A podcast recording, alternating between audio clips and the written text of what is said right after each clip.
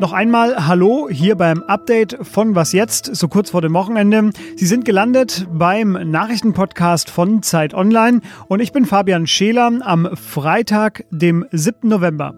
Die Themen hier und jetzt.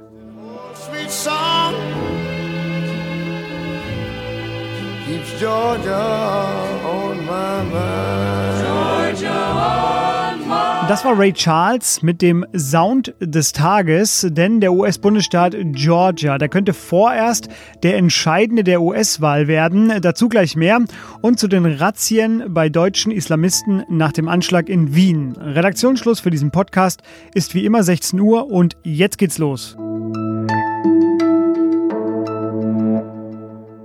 Was ist in den USA heute passiert. Ich habe Ihnen ja gestern versprochen, dass es heute vielleicht schon einen Sieger gibt. Das nehme ich sofort zurück. Diese Wahl, die ist einfach nicht dafür gemacht, dass ich hier äh, in Ruhe Prognosen abgeben kann, denn noch ist es nicht so weit. Es ist noch immer nicht der Fall und es könnte sich auch noch einige Tage hinziehen. Aber es gibt ja eine Tendenz. Joe Biden liegt vorne. Er hat am Vormittag erstmals in Georgia die Führung übernommen.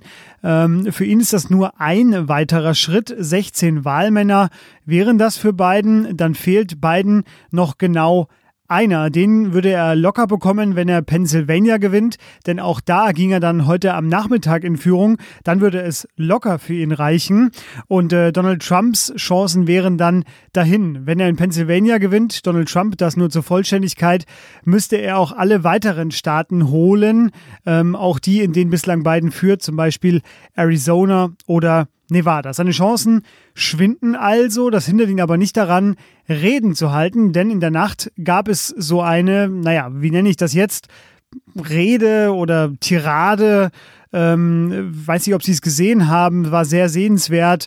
Ähm, man könnte auch sagen, es waren so viele falsche Behauptungen in 15 Minuten wie noch nie. Er hat jedenfalls ein Statement abgegeben und äh, mehrere TV-Sender, die haben das sogar unterbrochen, live, äh, damit die Moderatoren über die tatsächlichen Fakten sprechen konnten. Auch das ein einmaliger Vorgang, zumindest jetzt in dieser Wahl. Ich spiele das Wichtigste kurz ein aus dieser Rede. If you count the legal votes, I easily win. If you count the illegal votes, they can try to steal the election from us. In Detroit and Philadelphia, known as two of the most corrupt political places anywhere in our country, easily. The counting in Pennsylvania and other key states are all part of a. Ich fasse zusammen, äh, die Demokraten stehlen ihm noch immer die Wahl. Er erwähnte Detroit und Philadelphia als zwei der korruptesten Orte im Land, wohl wissend, dass es dort viele schwarze Einwohnerinnen und Einwohner gibt. Und auch bemerkenswert, war jetzt nicht Teil dieser Rede, aber Trumps Sohn Donald Jr., der hat bei Twitter ernsthaft, und ich zitiere, den totalen Krieg um die Wahl angekündigt. Seitdem gab es keine neuen Äußerungen mehr. Sind wir irre oder ist er es? Meine Kollegin Petra Pinsler, die ist Korrespondentin in der Hauptstadtredaktion der Zeit, aber sie war auch mal US-Korrespondentin und zwar dann, als 2000 der Supreme Court die Wahl zwischen Al Gore und George W. Bush für den Republikaner Bush entschieden hat. Und auf ein ähnliches Szenario laufen wir vielleicht auch jetzt wieder zu. Und äh, daher wird mir Petra jetzt vehement widersprechen, weil ich sage, all die Drohungen von Trump klingen für mich verrückt und lebensfern und Petra hat da ein bisschen eine andere Sicht. Hallo Petra. Hallo. Du vertrittst die etwas kühne Albtraumthese, die Mehrheit und das Recht auf Joe Bidens Seite könnten am Ende doch nicht reichen. Warum? Also ich würde mich noch nicht dazu versteigen, den Wahlsieg von, von Trump jetzt ähm, gegen alle Wahrscheinlichkeiten vorherzusagen, aber ich würde eher sagen, dass Trump ganz geschickt die Geschichte studiert hat. Denn tatsächlich, ich war vor 20 Jahren Korrespondentin in den USA, als der Wahlkampf zwischen Gore und Bush stattfand. Und auch da war es damals extrem knapp. Es ging um den Bundesstaat Florida und am Ende um knapp über 500 Stimmen, mit denen Bush gewonnen hatte. Und der Gore hat ihm damals schon gratuliert und dann hat Bush... Ähm, die Gratulation angenommen und äh, es schien so, dass er gewonnen hat. Und dann zeigte sich eben, dass da wahnsinnig viel äh, Stimmen nicht gezählt worden sind, dass es alle möglichen anderen komischen Sachen gegeben hat. Und dann hat Gore auf einer auf einem Recount, also einem nochmal Zählen der Stimmen bestanden Und äh, der tatsächliche Kampf fand dann aber eben gar nicht nur in diesen Wahlbüros statt, wo Stimmen vielleicht nochmal hätten gezählt werden müssen, sondern der fand juristisch statt. Das ist eine Parallele zu heute. Der fand politisch statt. Um, es ging um die Meinungshoheit und es ging eben am Ende dann auch um die Straße, also darum, ähm, wer mobilisiert Leute. Da sind dann tatsächlich Leute vor den Wahlkampfbüros aufgetaucht. Und all das hat sich Trump, glaube ich, genau angeguckt und er hofft, dass das jetzt nochmal funktioniert. Du sprichst schon äh, von Parallelen, aber auch Unterschieden zu damals. Ähm, der Fall dieses Jahr ist ein bisschen anders gelagert, oder? Er ist deswegen anders gelagert, weil es damals tatsächlich die Bush-Kampagne ganz erfolgreich geschafft hat, den Recount, also das nochmal Auszählen von Stimmen zu stoppen. Erst in den Erst in Florida selber und dann am Ende auch bestätigt durch den Supreme, Supreme Court. Das ist heute ein bisschen anders, weil ja weiter gezählt wird. Und was dadurch anders ist, dass eben weiter gezählt wird und dann hinterher Stimmen, die schon gezählt worden sind, zu annullieren oder vor Gericht als unrechtmäßig erklären zu lassen, das ist, glaube ich, viel schwieriger als vor Gerichten durchzusetzen, dass das gestoppt wird. Trump erwähnt ihn immer wieder und du sagst selber auch schon, äh, vor Gerichten durchzusetzen. Ähm, wie wichtig wird denn am Ende der Supreme Court noch? Der kann der entscheidende Spieler sein. Er war es zumindest damals. Und er war damals auch der entscheidende Spieler, weil er eben parteipolitisch entschieden hat. Also die Richter, die von den Republikanern ähm, dahin geschickt worden sind in den Supreme Court, haben in die eine Richtung gestimmt und die Demokraten in die andere. Und weil die Republikaner aber mit 5 zu 4 die Mehrheit hatten, haben die sich am Ende durchgesetzt und tatsächlich dem Bush dann quasi den, den Sieg per Gerichtsurteil gegeben.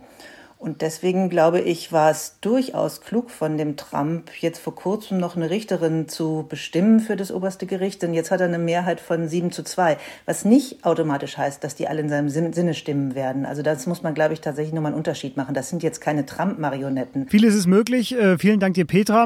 Bisher schaut es eher so aus, als würde Joe Biden langsam auf den äh, Wahlsieg, zumindest den vorläufigen, äh, zusteuern. Vielleicht noch heute, vielleicht aber auch erst am Wochenende.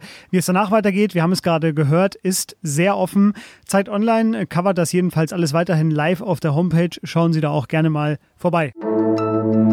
Noch einmal, wie gestern auch schon, ein Update zum Attentat in Wien. In Deutschland gab es heute Morgen in Osnabrück, Kassel und Pinneberg vier Hausdurchsuchungen bei Islamisten. Zwei der vier durchsuchten Männer sollen den Attentäter noch im Sommer in Wien getroffen haben. Und das zeigt schon, hier geht es möglicherweise um ein grenzüberschreitendes Netzwerk. Das vermuten zumindest die Ermittler. Sie wurden schon vor Monaten auf die Kontakte des späteren Attentäters in die deutsche Szene aufmerksam. Das berichtet der Spiegel. Und einer der deutschen Islamisten, der lebte auch eine Zeit lang mit seiner Familie in Wien und wurde bereits auch einmal in Deutschland verurteilt, weil er nach Syrien ausreisen und sich dem IS anschließen wollte. Die Bundesanwaltschaft und das BKA sagten heute aber, die vier Männer, bei denen die Hausdurchsuchungen stattgefunden haben, die werden zunächst als Zeugen geführt.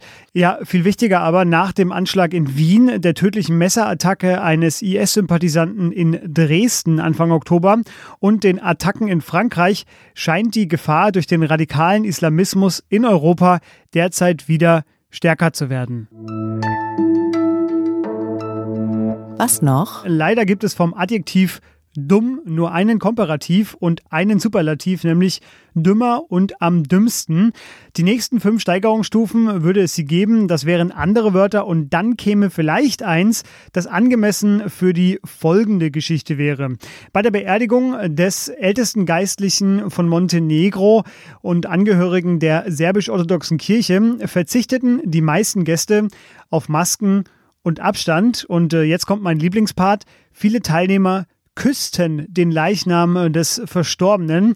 Wir sind in einer Pandemie, die sich vor allem viral überträgt. Also dreimal dürfen Sie raten, was passiert ist. Genau, Patriarch Irinei, 90-jähriges Oberhaupt der serbisch-orthodoxen Kirche, liegt jetzt Corona-positiv im Krankenhaus. Montenegro und Serbien kämpfen gerade selber mit steigenden Infektionszahlen und die Behörden hatten vor diesem Event auch als Gefahr für die Öffentlichkeit gewarnt, hat trotzdem stattgefunden und das lässt für mich nur den Schluss zu, die Lernkurve in der Pandemie scheint jedenfalls nicht Teil des göttlichen Geschenks und eine göttliche Gabe gewesen zu sein.